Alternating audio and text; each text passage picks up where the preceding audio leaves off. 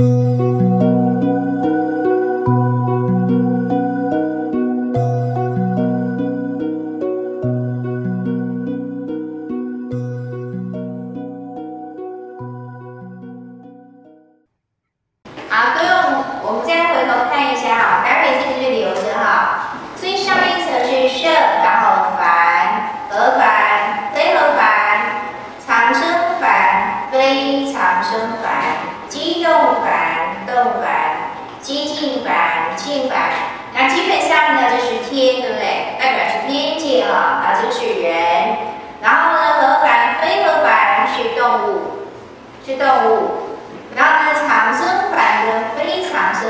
去植物。那你现在呢？石头啊、玉石啊、什么细菌这些都有可能哈、然后呢，这两层就是所谓的矿物啊，大约是这样。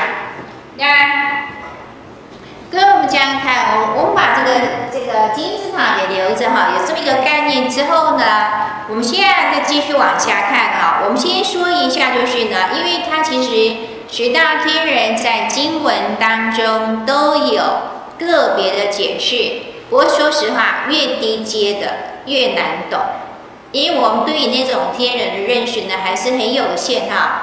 那所以呢我们简单讲一个就是呢我们谈到说其实呢人所以的人这一生生而为人哈是非常难得的事情啊。我们讲一下低阶的哈天人。比如说这里面的非常生凡都看到了没有？非常生梵哈，我们举这个例子啊，他在讲啊，比如说呢，非常生梵就是什么呢？若思园花林草，没有？草原上呢，山顶上那些花花草草都是哈，春气以为朝，冬烈以为夕，就好像一天一样。它可能就是呢，春天的时候呢，蓬勃发展，就开花啦，然后怎么的？哎，到了冬天的时候呢，你就那就是他人生的信仰，也就是他生命就要结束了。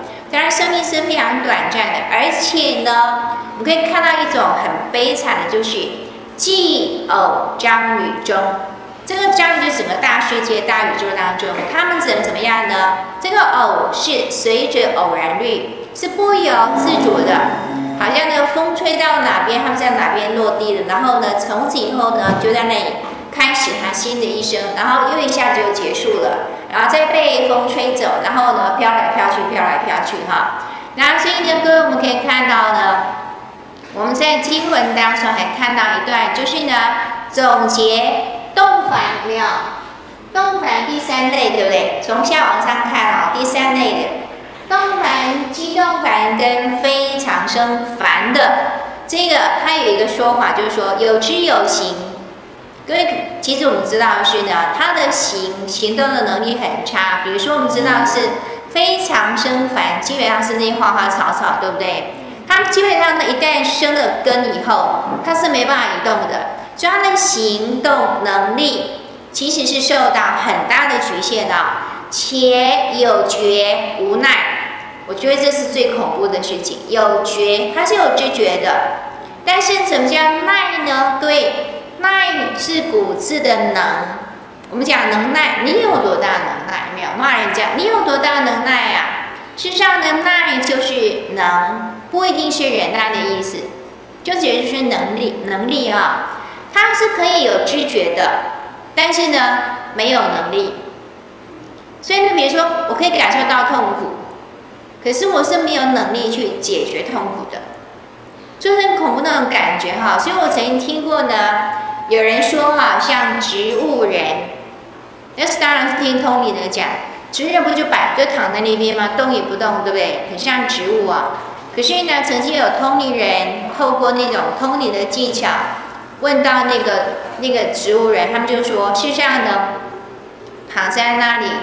他只是没有办法表达他的感受，他是有感觉的。然后呢，他会因为长期躺着，跟我自己躺过，觉得很恐怖哦。我在加护病房躺过，就是不能动，其实还有时候还是能动啊，还是要护士帮我翻一下翻一下这样，可是还是很痛苦。那个植物人基本上就是不动的状态，就就二十四小时，除非有时候有护士或是护理人员过来稍微翻动一下。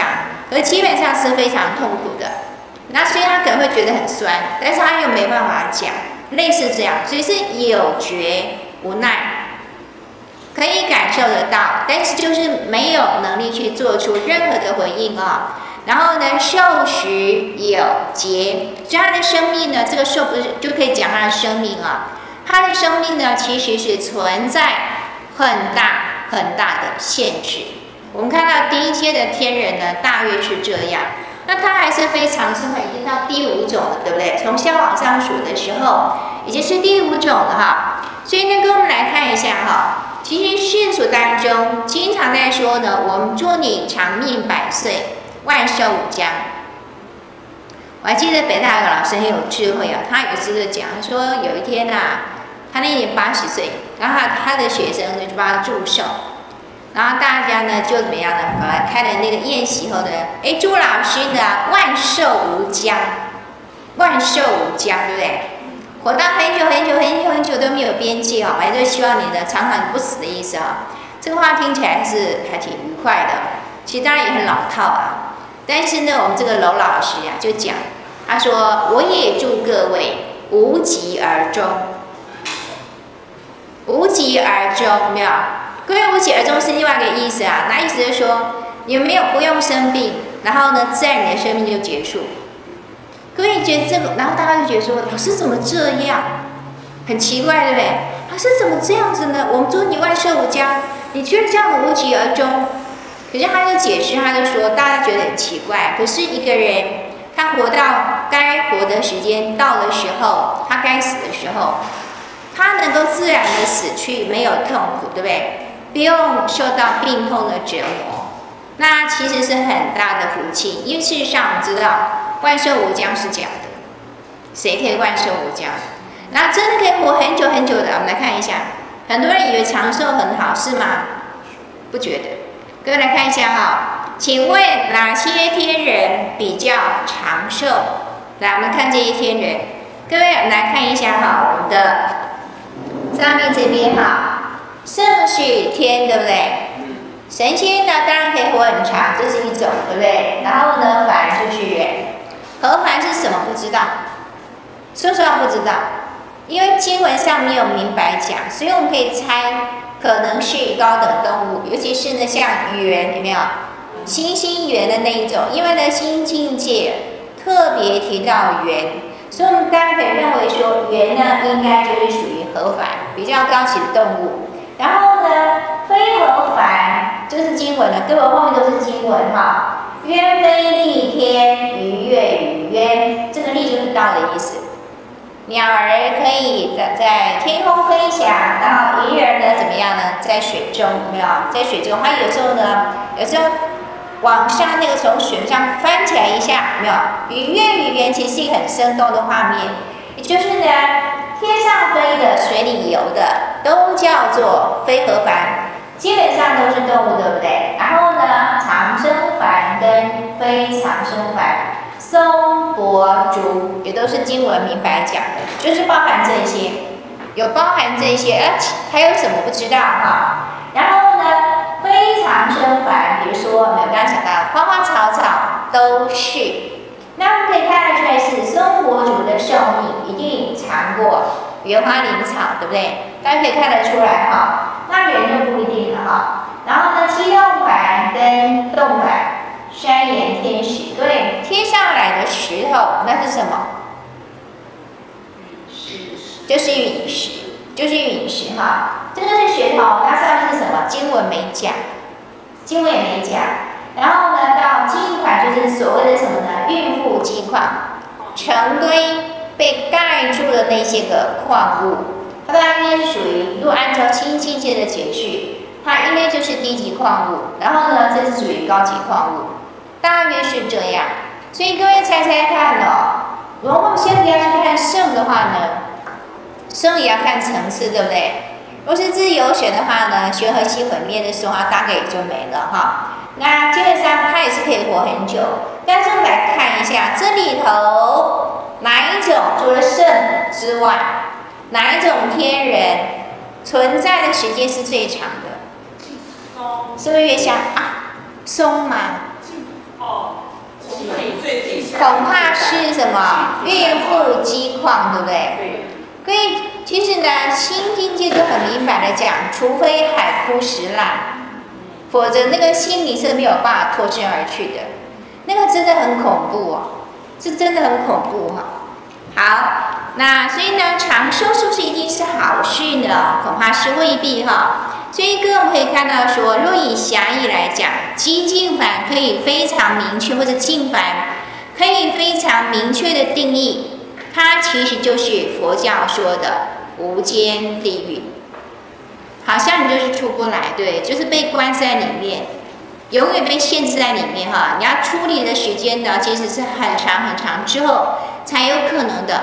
可是我们就要问一个问题啦，这是刘禹锡一首诗啊，很有名，对，就学王谢堂前燕，飞入寻常百姓家。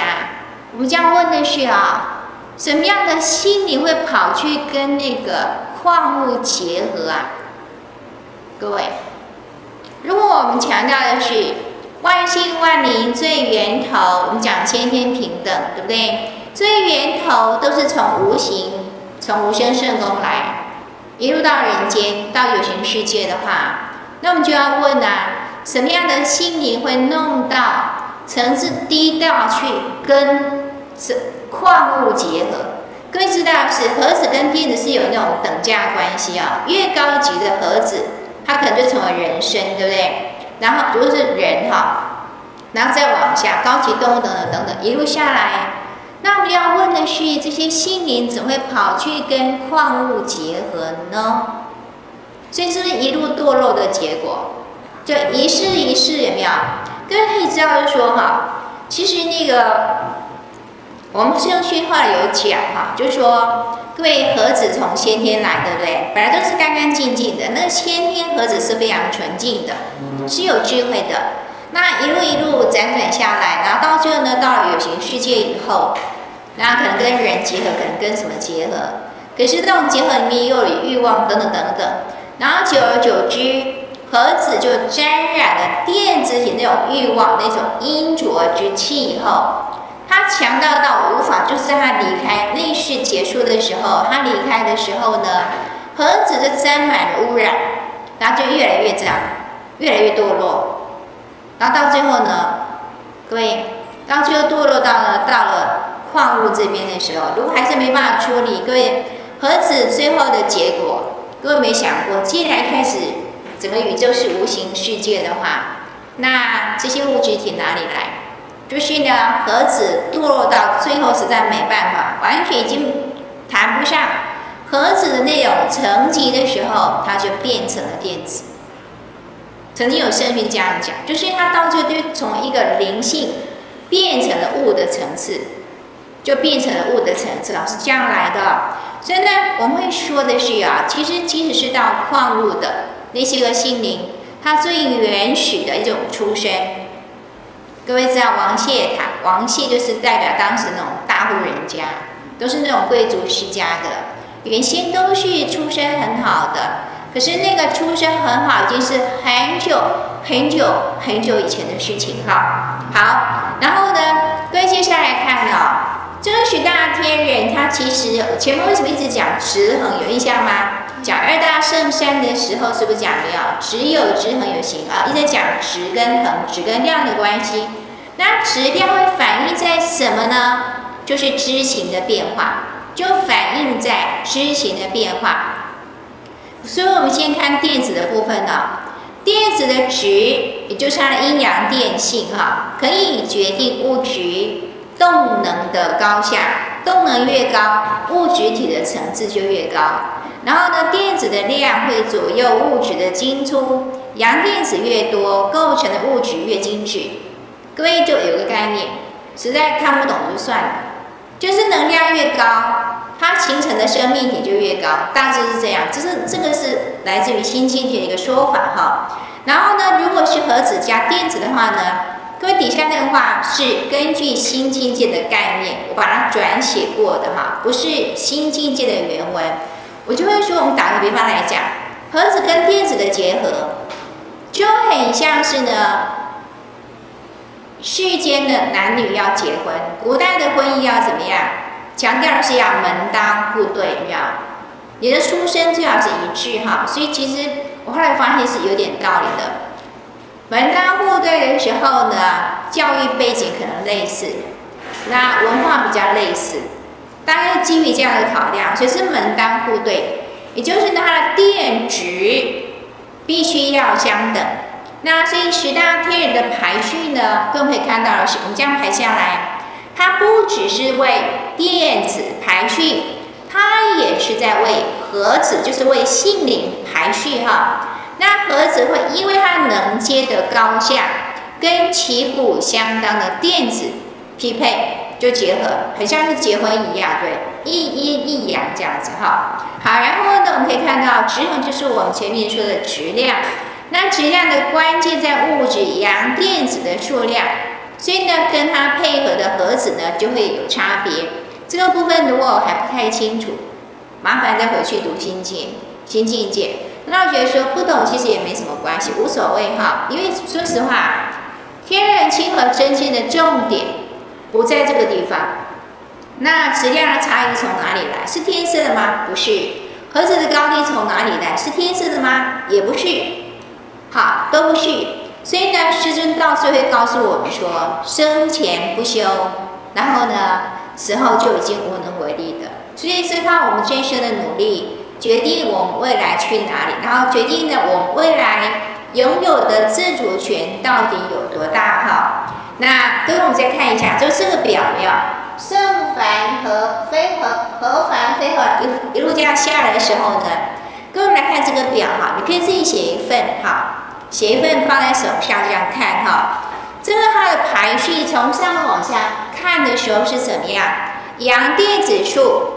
从上面是多到少，越往上的阳电子越多，那直衡呢，越往上的越轻轻、干净、轻啊，然后轻，然后越往下越着重，然后质量呢越往上越高，从高排到低，能接呢从高排到低，自由度呢，都这个很重要。